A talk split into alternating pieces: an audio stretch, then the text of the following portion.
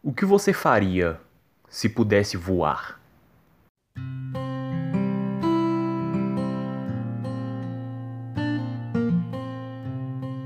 Começando da capa, nós temos escrito Dead Dead Demons DDD Destruction, o que é deveras uma escolha estranha, mas interessante ao mesmo tempo de nome.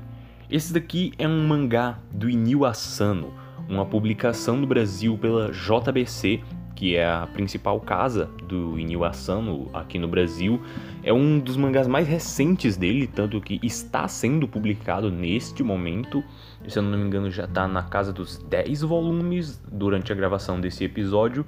E no Brasil, eu não sei de especificações técnicas, então vou parar por aqui.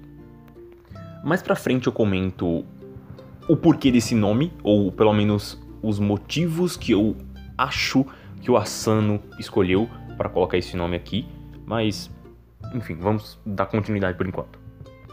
Vamos tentar não pensar muito nesse nome e só seguir, porque é mais ou menos isso que o Asano quer que a gente faça. Só segue aí.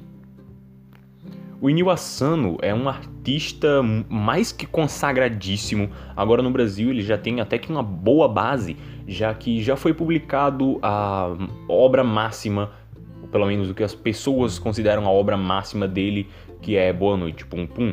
Eu já li Boa Noite Pum Pum inteiro e estou guardando ele para fazer review eu ia dizer quando alguma certa coisa acontecer, só que eu tô esperando me dar vontade, porque são sete volumes muito grandes, mais ou menos 400 páginas cada um. É, é, grande, é uma pancada gigantesca, são sete episódios. Se bem que se eu tô fazendo análises de One Piece, eu deveria pensar um pouquinho mais, e Dead Dead Demon já tem 10. Enfim, eu só não quero fazer análise de Boa Noite Pum Pum agora. Então, vamos em Dead Dead Demons primeiro. É interessante porque o mangá começa com umas tirinhas do Isobeyan, e Sobenhan, aparentemente, é como se fosse um cogumelo mágico do futuro que tem tecnologia. Ou qualquer coisa nesse sentido, porque não fica muito específico o que, que é o Isobeyan, pelo menos nessas primeiras páginas. E saindo dessas primeiras páginas, que ele basicamente conta uma historinha de uma menininha que tem que fazer a lição de casa. Aí o Sobeyan aparece, depois que o Sobeyan aparece, a menininha pede ajuda para fazer a lição de casa. Então ele dá a lâmpada do gênio, que é uma lâmpada que ela coloca na cabeça e consegue resolver todos os problemas de que ela tinha de resolver as lições de casa, basicamente. Então o, Sobeyan disse: "Tá vendo como a super civilização do futuro é formidável?" E depois disso, ela agora com a lâmpada, ela sai de casa porque ela quer. Ela, ela sai de casa. Ela sai de casa e do que ela sai de casa ela vê um pessoal lá jogando. Eu esqueci o nome desse jogo, é aquele que você taca a bola com um taco. Eu não lembro o nome.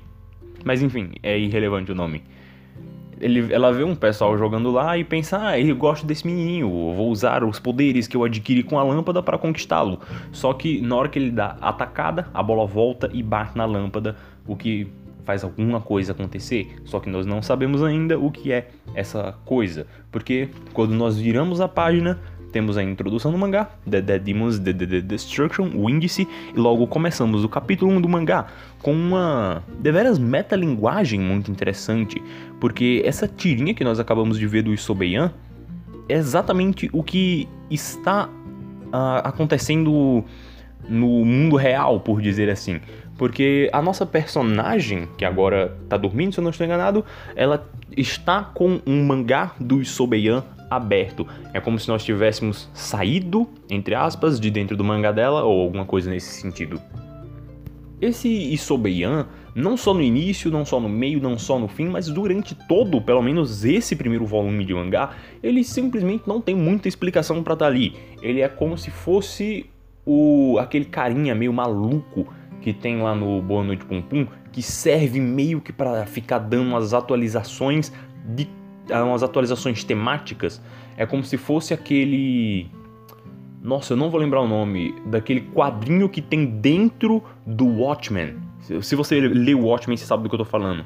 É um quadrinho que tem dentro do quadrinho que é sobre o que está acontecendo no quadrinho. Eu imagino que seja alguma coisa sobre isso, por conta que o mangá ele fala mais ou menos um pouco sobre a tecnologia avançada, como a civilização do futuro é hiper, não sei o que. Só que quando for para chegar lá eu chego. Esse primeiro capítulo nós somos basicamente jogados em dia, entre aspas assim, normal da vida de Kadod, que é uma, essa menininha de óculos que tem na capa. E Ontan, que é a menininha das tranças. E o primeiro capítulo é basicamente sobre o, esse dia delas, que é um dia razoavelmente normal assim. Elas vão para a escola, encontram as amiguinhas delas, veem uma nave espacial gigante e voltam para casa. Sim, elas veem uma nave espacial gigante, mas calma. O mangá ele faz nesse primeiro capítulo uma apresentação bem indireta de todas as coisas que vão ser bem trabalhadas, não bem trabalhadas, mas todas as coisas que vão ser trabalhadas depois. Como por exemplo a Kadod, que é a menininha do óculos. Eu vou ficar repetindo isso porque são várias menininhas que eu não sei o nome nem na metade. A Kadod, ela aparentemente gosta muito do professor dela gosta no sentido amoroso de gostar. Ela gostaria de ter um relacionamento com o professor dela, só que ela é tímida e ele é um professor. Então é muito difícil disso se desenvolver, por mais que ela tenha esse desejo guardado dentro dela. E a Ontan é a Ontan. Você só aceita que a Ontan tá por ali. Nesse capítulo ela não é nem a, muito bem entendida, ela só tá ali mesmo, já que o foco é basicamente no dia da Kadod. E sim, tem, tem uma nave espacial gigante ali que a gente só vê e toma um razoável susto assim quando ela aparece, não um susto literal, só que ele trabalha a apresentação da nave espacial muito bem. Você vê que durante o capítulo ele tem várias tiradinhas de cena que ele tira para mostrar o céu, assim, mostrar é, grandes espaços abertos com anomatopeias gigantescas, que enquanto ele vai fazendo isso, ele vai lhe preparando para o gostinho de ver o céu, porque a nave ela tá em cima da cidade, então ela tem que aparecer em um plano gigantesco assim. E eu acho interessante, eu só percebi isso na segunda vez que eu li esse capítulo, que é nas primeiras vezes que ele mostra o céu, ele faz o favor de colocar ele nublado. E colocando ele nublado, se você presta atenção, se você força o olho um pouquinho assim, pode ser maluquice na minha cabeça, mas não sei porque eu vejo umas linhazinhas assim entre as nuvens que para mim faz sentido ser como se fossem umas luzes da nave espacial ou alguma coisa nesse sentido que estariam atrás das nuvens. Aí ele meio que deixa escondido a nave espacial nas primeiras apresentações que ele já deixa do céu porque ele tá nublado na primeira vez que aparece, sabe? E a nave, ela é gigante, ela é detalhada, ela é poderosa, intimidadora. Ela é dezenas de vezes maior que a cidade, dezenas de vezes maior que as personagens. Ele tira umas boas páginas duplas aqui para mostrar a relação personagem, nave gigante e aproveitar para colocar o logo da série, assim, sabe? A Kadod ela tem alguma coisa com o Isobeyan. O Isobeyan, de novo voltando, é o, aquele cogumelo estranho. E o cogumelo estranho, ela tem ele em vários lugares. Ela tem os mangás dele na casa dela, ela tem uma mochila dele, ela fala dele em vários lugares. Ela naquela ela tem uma conversinha nesse capítulo com o professor. Aí ela comenta do Isobeyan e faz a pergunta que eu fiz no início desse episódio: o que você faria se você pudesse voar? E ela faz de novo quando a nave espacial aparece: o que você faria se pudesse voar?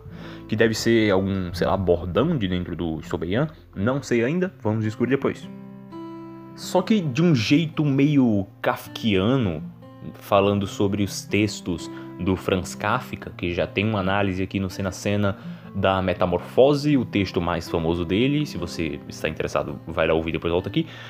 De um jeito meio kafkiano, os personagens veem a nave lá. A nave já tá lá faz um, dois anos, eu não lembro agora exatamente. Mas a nave tá lá eles têm invasores que tentam invadir a Terra constantemente, só que meio que tanto faz. Eles continuam vivendo a vida normalmente, entre aspas, só que agora com a presença dessa mais uma coisa. Então, a Kadod e a Untan se encontram com algumas amiguinhas, que provavelmente é o elenco principal da, das personagens aqui do mangá, porque depois elas voltam a aparecer, então imagino que devam ser. E ela vai para casa, come e dorme, depois de jogar bastante e ver notícias e memes na internet.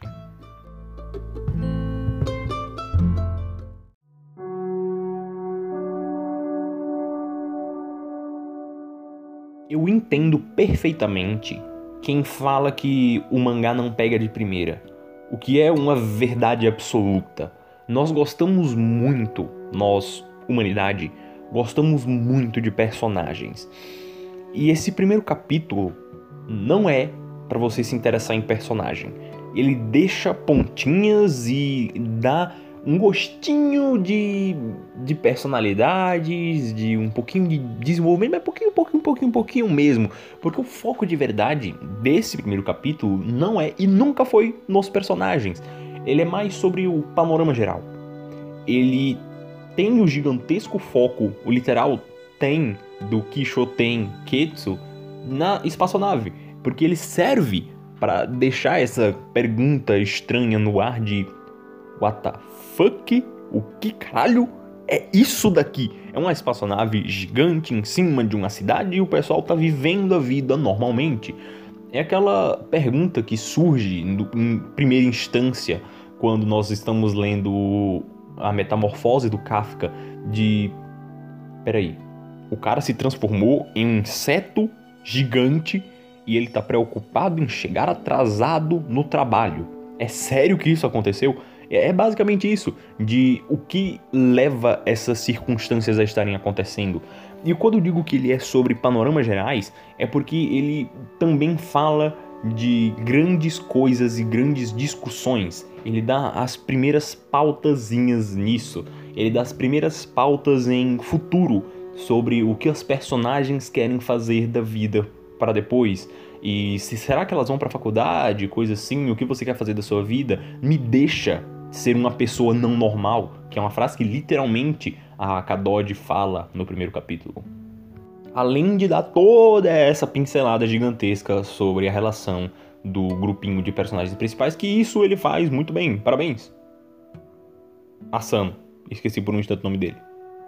E eu, como eu disse, eu entendo perfeitamente quem diz que não se interessa de primeira nesse mangá, e, sendo bem sincero, antes da JBC publicar, depois que eu já tinha terminado de ler o Boa Noite Pum Pum, eu fiquei interessado e pensei em consumir alguma outra coisa do Inyo Asano.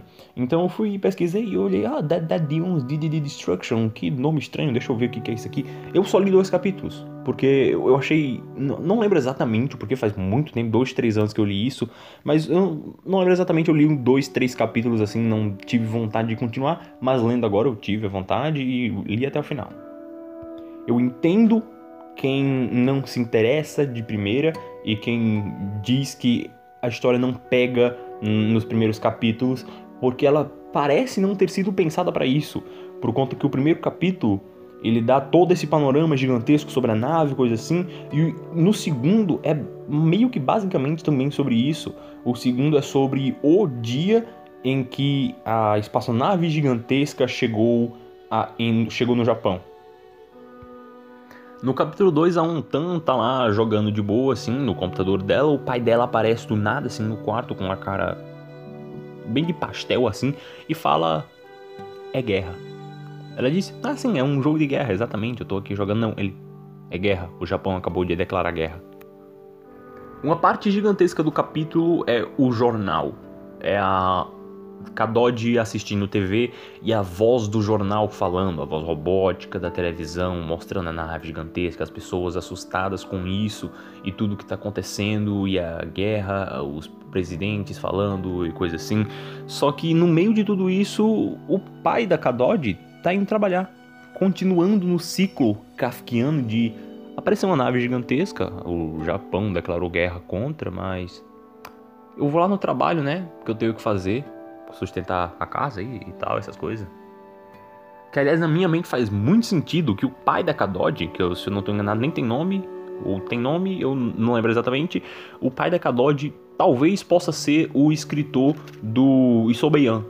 Faz muito sentido na minha cabeça, por conta que ele diz que mandou os originais do Hanazawa pra gráfica.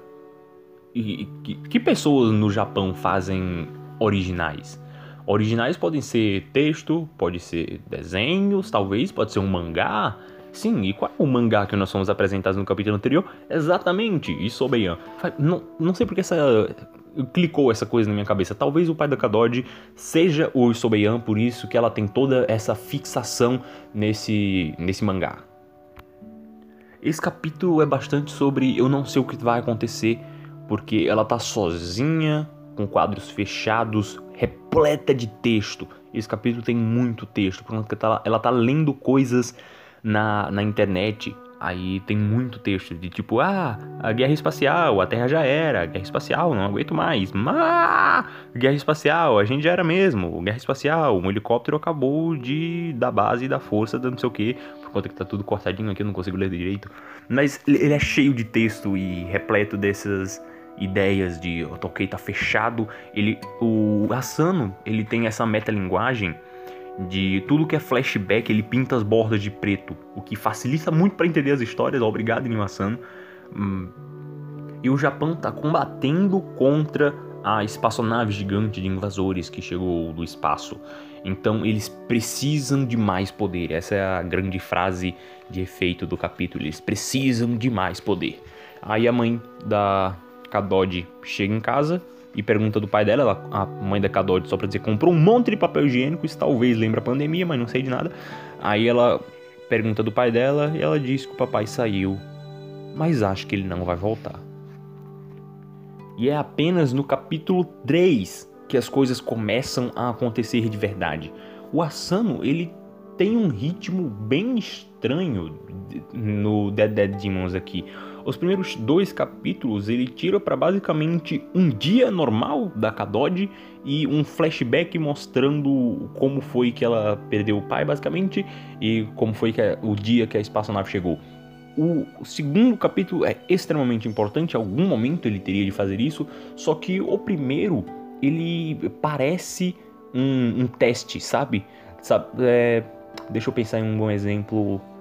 Os 11 primeiros capítulos de Yu Hakusho. Yu Hakusho, é isso que eu tô falando? Isso mesmo, os 11, 11 10 primeiros capítulos, eu não tô lembrando quantos são agora.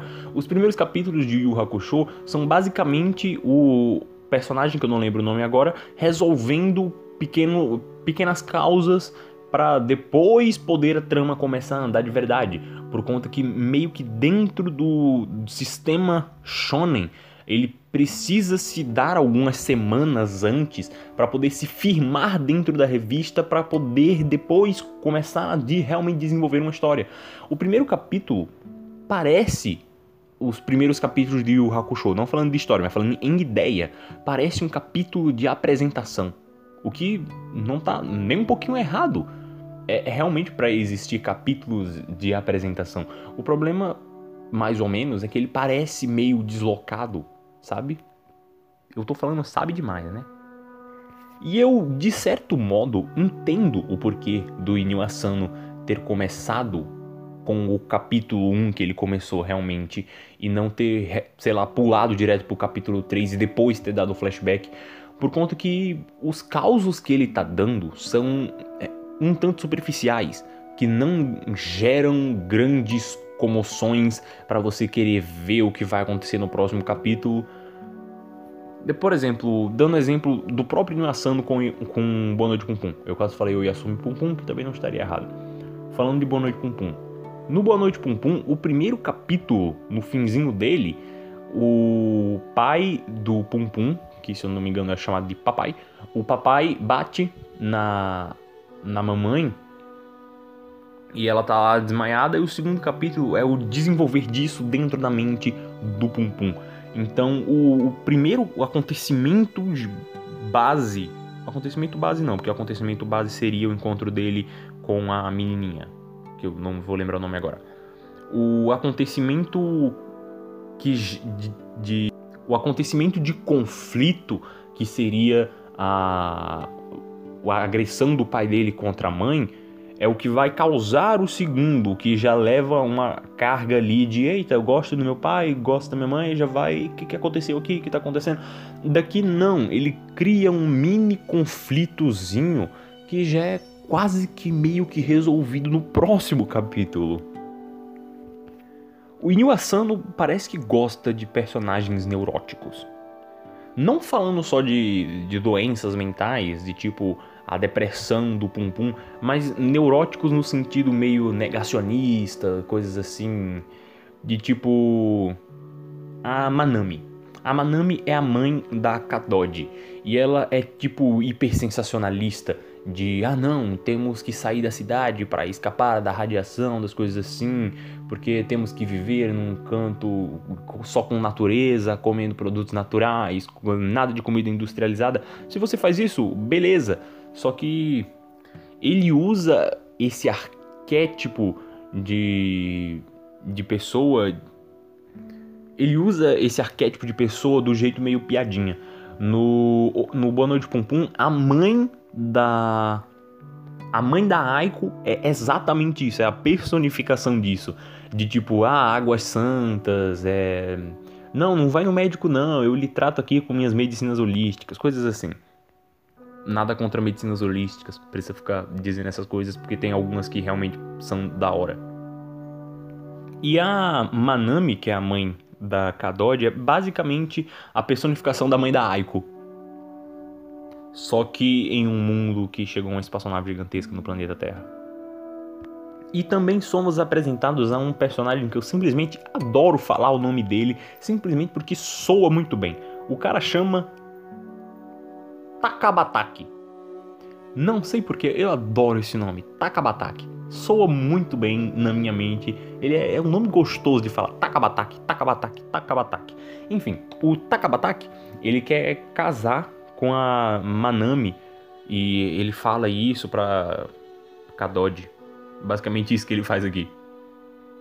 Esse terceiro capítulo serve mais ou menos para dar essa pincelada sobre a relação familiar da Kadod e de o como isso se relaciona com os pensamentos que o Asano vai trabalhar depois. Que é logo justamente o que tem no fim do capítulo, assim, porque a Manami ela quer um futuro específico para a Kadod ela quer sumir para um lugar natural para viver de coisas naturais, longe da radiação da, da nave e coisa assim, e ela vai fazer uma faculdade para poder não sei o que lá. Só que a Kadod não quer o futuro que a mãe dela quer para ela. E isso gera conflito. E a história tá começando a se mover. Muito obrigado. E falando em história se mover, há um tanto tem quatro línguas de sogra na cabeça. Tem algumas piadas do. do. do Asano que eu simplesmente não entendo.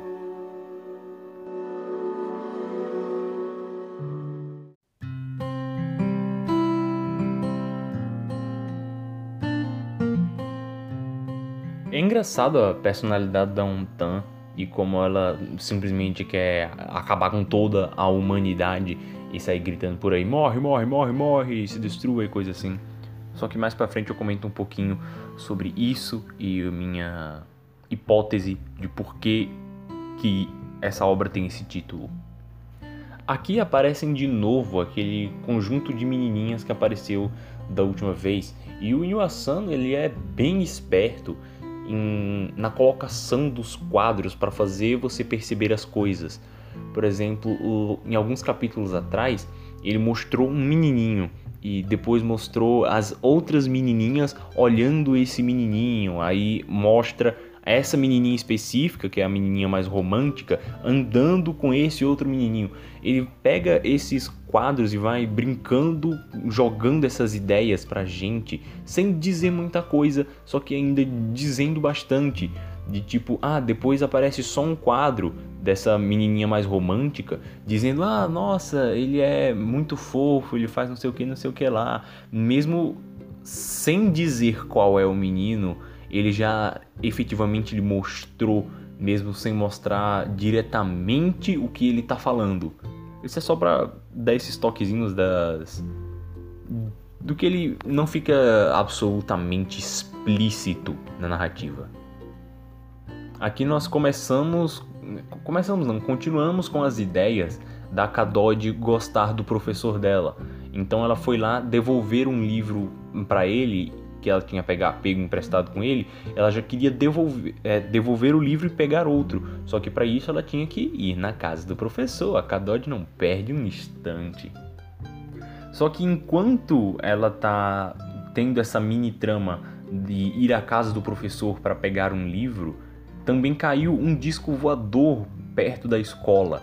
E a, e a Ontan fica chamando a Kadod para ir lá ver o disco voador e jogar pedras nele porque tipo o trabalho da humanidade nesse momento, já que o disco voador é o inimigo.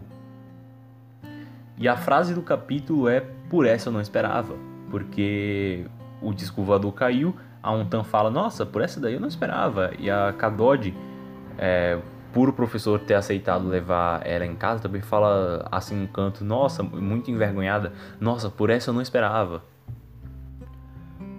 O Inyo Asano ele adora escrever coisas sobre a passagem do tempo ou a passagem da vida de uma pessoa entre a adolescência e fase adulta, que é uma fase muito importante assim na vida de todo mundo, por conta que é uma fase que estamos nos descobrindo, entendendo o que queremos fazer, descobrindo o mundo, descobrindo como o mundo funciona e como nós vamos nos relacionar com o mundo. E o que nós vemos aqui em Dead Demons The, The, The Destruction são várias menininhas, a, a, maior, a maior parte delas, pelo menos as que são trabalhadas aqui, desesperançosas com o mundo, que é como a Untan tá. A Untan não vê propósito nas coisas, ela não tem motivos para passar na faculdade, por conta que o único motivo que a humanidade tem nesse momento é acabar com os alienígenas, que nem foram mostrados ainda. Então ela não tem porquê de fazer as coisas, ela não se vê motivada para estudar para entrar numa faculdade, ela não quer ser a garota normal que segue todas essas coisas, esses padrões, já ah, vou entrar na faculdade, coisa assim. E essa conversa que ela tem com o professor é muito lucidadora nesse sentido de que mostra pra gente todo esse lado da Kadod e também dá uma leve mudadinha na personagem de quando ela percebe lá no final do capítulo de que na realidade eu não me importo com nada no mundo, só que tem uma coisa no mundo que eu realmente me importo que é a Untan, que a Untan seria a primeira pessoa a pular na minha frente caso eu precisasse levar um tiro ou coisa nesse sentido. E também nesse capítulo é explicado mais ou menos a ideia do título, porque é, um, é todo um trocadilho gigantesco com. Não é tão gigantesco assim, mas é todo um trocadilho com japonês de que Kadod, se você escreve de algum jeito errado ou se interpreta de algum jeito diferente, pode dar outra palavra que se traduz para demon. Aí, na pré-escola, a Kadod era chamada por todo mundo de Demon, Demon, Demon, Demon o que faz provavelmente que essa personalidade dela, além de ser reflexo de tudo que está acontecendo na humanidade, pode ter um passado que tem a ver com bullying. Mas isso veremos só nos próximos volumes, eu acho, não tenho certeza. Daí que eu tiro a minha teoria do título, por conta que temos Dead Dead Demons, The, the, the Destruction. E meio que cada palavrinha tem a ver com um dos personagens que foi apresentado até, até agora, não. Mas pra frente deve ter a, as outras partes. Porque o Demons seria a parte equivalente a Kadod, é a parte dela no título. O Dead Dead é o que a Ontan tá sempre falando por aí. Ela tá sempre gritando: morre, morre, se destrua a humanidade, coisa assim. É, então, meio que as duas partes de cada uma das duas já tá no título. Só precisa agora o Inuação explicar o DDD e o Destruction. O Destruction pode ser também da Kadod, mas vai que tem alguma outra menininha que tem alguma característica com isso. E o DD pode ser literalmente qualquer coisa. Mas essa é a minha ideia de de título por enquanto. E eu adoro como esse volume de Dead Dead Demons tem uma unidade dentro dele. Dentro dos capítulos parece que são bem pensados para se encaixar em volume de duzentas e pouquinhas páginas, por conta que ele segue uma estrutura padrão, assim, se você parar para dar uma analisada. Nos primeiros dois, três capítulos ali são uma introdução zona, uma introdução zona estranha, como eu já falei aqui, mas uma introdução zona. E depois ele começa em uma crescente de em um mesmo dia trabalhar uma coisa com os personagens que vai se desenvolvendo até chegar no clímax com a Ontan no, na casa do professor e a Ontan não, com a Kadod na casa do professor, a Ontan lá no disco voador, depois dando esse estalo na cabeça dela de que não, não é para eu estar tá aqui, é para eu estar tá com minha melhor amiga, é para mim estar com a Ontan nesse momento. E ela tentando voltar para onde ela estava para consertar o erro que ela cometeu de não ir com a Ontan ver o disco voador. E temos até a, as unidades separativas aqui, que seriam o primeiro abraço, que a Ontan dá no professor, dizeria, opa, valeu aqui, tô indo embora. Aí depois ela dá um outro abraço, que ela abraçando de volta ao mundo que ela tava, que seria um Tan. Muito fofinho, muito bonito. Parabéns, senhor Asano. E tem esse negócio que a, que a Ontan pegou lá na, no acidente do disco. Ela pegou uma peça do disco voador, que obviamente tem radiação, talvez cresça um braço extra nela. O final desse capítulo 6 é deveras meio deslocado, por conta que ele finaliza toda essa parte da Ontan, professor e Kadod e simplesmente parte para outra mini historinha com a Rin. A Rin é outra das menininhas que estava lá que ela tá sempre pastando. Todos os quadros em que ela aparece, assim, ela tá pastando em estado vegetativo, parada olhando para longe. E agora ela tá, tá de novo parada olhando para longe. E agora ele mostra efetivamente para onde ela tá olhando, pelo menos nesse momento. Que ela tá olhando para uns meninos lá, imaginando umas coisas. Aí, se eu não tô enganado, é um tanque que vira assim e diz: Ah, a Rin gosta de boys love, coisa assim. Boys love é yaoi, é garotos se pegando. Ela fala tão alto que os garotos também ouvem, coisa assim. Então vai a Rin dar um, um tabefão na cabeça dela e o capítulo acaba. Que é um final estranho, mas eu gostei. O capítulo 7 começa com a Ouran, o pai dela chama ela de Ouran, não sei porquê, Onran, não, sei porquê que tá com um R, porque todo o resto do mundo chama ela de Ontan. Deve ser alguma separaçãozinha japonesa que eu não entendo muito bem. A Ontan e o irmão dela são simplesmente vergonha para os pais.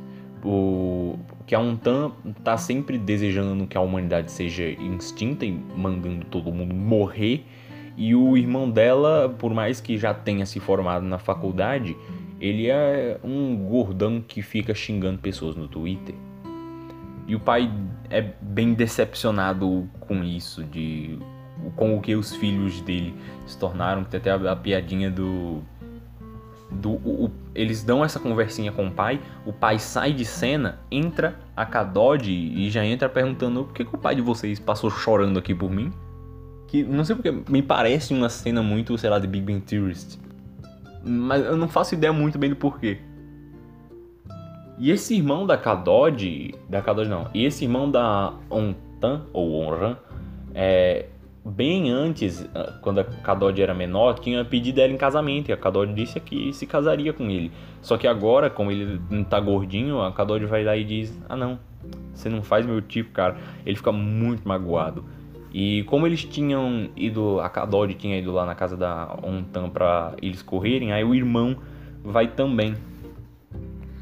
E eles indo indo correr, a Ontan machuca o pé, o que faz o irmão. Ah, não. A Kadod, eu tô sempre confundindo, eu confundi umas cinco vezes já.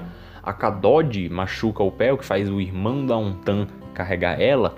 Aí quando isso acontece, depois eles param para comer e, e, e, tem todo o negócio de, ah, é exatamente como a gente fazia antes, coisa assim. Aí vai, em vez da Kadod comer, ela dá pro irmão da Ontan comer. Mesmo que ele estivesse correndo para tentar emagrecer, para tentar satisfazer os desejos dela. De um cara magrinho. E depois disso tem um, todo um negócio estranho sobre vamos testar uma nova arma militar para destruir os, as naves alienígenas antes mesmo que elas consigam chegar perto do, do solo. E tá, tô tendo toda uma preparação lá para isso acontecer e realmente acontece. Uma nave assim, eles pum, dão um tirãozão nela e ela se desintegra. E no finalzinho, finalzinho, aparece um menininho que era para estar tá morto, que é um idol que a Kadod ou é um Tangosta que morreu dois anos atrás quando a espaçonave chegou. Só que agora ele reapareceu no meio da, multi, da multidão com aquela menininha que a menininha do a menininha bem romântica que tem um namoradinho então, ela tava lá para ver todo o negócio da teste da arma, negócio assim, ela tava lá num bar. Aí só foi quando ela saiu do bar, ela tava no meio da multidão, olhou para trás e viu esse idol que era para estar tá morto faz dois anos. E quando ele se vira, ele fala um negócio muito estranho que parece um erro de não ter tra tradução na edição daqui.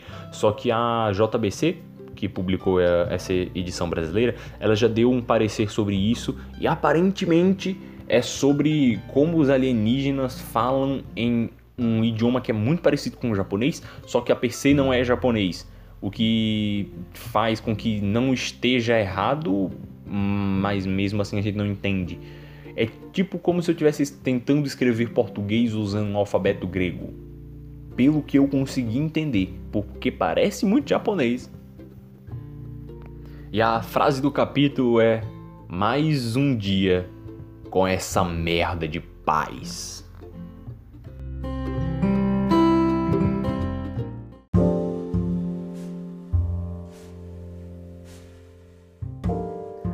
Enfim, Dead Dead Demons DDD Destruction, pelo menos no que ele apresenta no volume 1, é, sob, é um gigantesco reflexo de adolescente chegando na fase adulta, vivendo durante um caos político mundial. É como adolescentes no meio de uma crise tentando encontrar propósito no que eles fazem, enquanto o mundo inteiro está desmoronando com uma paz falsa e uma guerra falsa também contra inimigos que nós não sabemos muito bem nem o que são ele é muito sobre, por enquanto, a mentalidade de diferentes pessoas durante essa guerra. A mentalidade da ONTAN de que o ser humano é uma praga e coisa assim, a gente simplesmente deveria extinguir todo mundo e coisa assim. A mentalidade da Kadod de nada por aqui tem muito mais sentido, nada aqui mais importa, só importa talvez os meus amigos e coisas nesse sentido, pessoas que eu gosto porque ela meio que odeia a mãe dela. Mas bem, esse daqui é só o primeiro volume de prováveis 12. Se eu não estou enganado, o, o Asano já anunciou que estava desenhando o último capítulo de Dead Dead Demons, então ele deve ter uns 60 capítulos, se eu não estou enganado, entre 60 e 80, o que dá uns 12 volumes, assim. É uma... é uma, um bitolo, assim, é mais ou menos do tamanho do Boa Noite Pum Pum. E dependendo da relevância que isso aqui tenha e de como ele vai desenvolver as coisas daqui para frente, isso pode se tornar o segundo Boa Noite Pum Pum do autor, porque o Asano ainda é um escritor muito jovem. Tá bom que até agora, de todas as coisas que ele publicou, realmente o Boa Noite Pum Pum é sua obra-prima. Esse primeiro volume aqui não é tão bom quanto o primeiro volume de Boa Noite Pum Pum, primeiramente pelas escolhas estranhas que o autor chega a colocar, o que não trazem uma imersão em primeira instância, como acontece diretamente no Boa Noite Pum Pum, que ele aplica várias técnicas muito diretas para fazer você já entrar na mente do Pum Pum, entrar em tudo que está acontecendo ali. Não, aqui ele prefere lhe manter meio distante das coisas para você olhar elas de um jeito mais crítico, talvez analítico, e estranhar realmente aqueles acontecimentos. E o que vai definir se esse aqui é o novo, é a nova obra-prima do Asano é realmente os próximos volumes, porque agora que ela está chegando perto do seu final, se já não tiver terminada quando você está ouvindo isso, podemos fazer uma análise de, obra completa, porque é o problema de analisar obras que não estão completas, porque você não tem análise de unidade. Por exemplo, a ideia de que o volume carrega uma unidade dentro dele, uma unidade de estrutura e coisa assim, o que não dá para fazer numa história inteira se ela não tem um final. Só que agradeço muito Inyo Santo por escrever um final, vai facilitar muito meu trabalho. Do mais, até agora é um ótimo mangá, um belíssimo mangá. Ele deixa muitas questões e abre para trabalhar muita coisa. O Inyo Asano tem muitos personagens que ele pode brincar com muita coisa. A Kadod, por mais que tenha um iníciozinho de arco de personagem aqui, foi muito pouco ainda. Tem muito o que se trabalhar em cima de todos esses personagens e o que vai se desenrolar a partir disso por conta que pelo acontecimento, pelo acontecimento da última cena ali do mangá, parece que isso tudo aqui foi uma grande introdução ao que vai vir depois, por conta que ele deixa entender que aquele idol que chegou, que deveria estar morto, é um alienígena. Por conta do idioma estranho, de ele na realidade era para estar morto e coisa assim. Então parece um gigantesco primeiro ato que vai. que apresentou coisas para brincar depois meio que ele fez com os primeiros capítulos, saca? Aí entrando de novo nas questões de estrutura. Mas enfim, esse episódio já tá grande para um volume só. Vão ter mais 11 episódios, não iguais a esse aqui, mas sobre o mesmo tema. Se eu comprar o mangá inteiro, ele continuar relevante e interessante, o que é uma coisa fácil pro Inhasano. Mas enfim, obrigado por ouvir esse episódio. Eu ficaria muito feliz se você pudesse compartilhar ele com algum amigo e ficaria mais feliz ainda se você deixasse um comentário dizendo o que você achou. É isso, amigos. Então, até a próxima cena.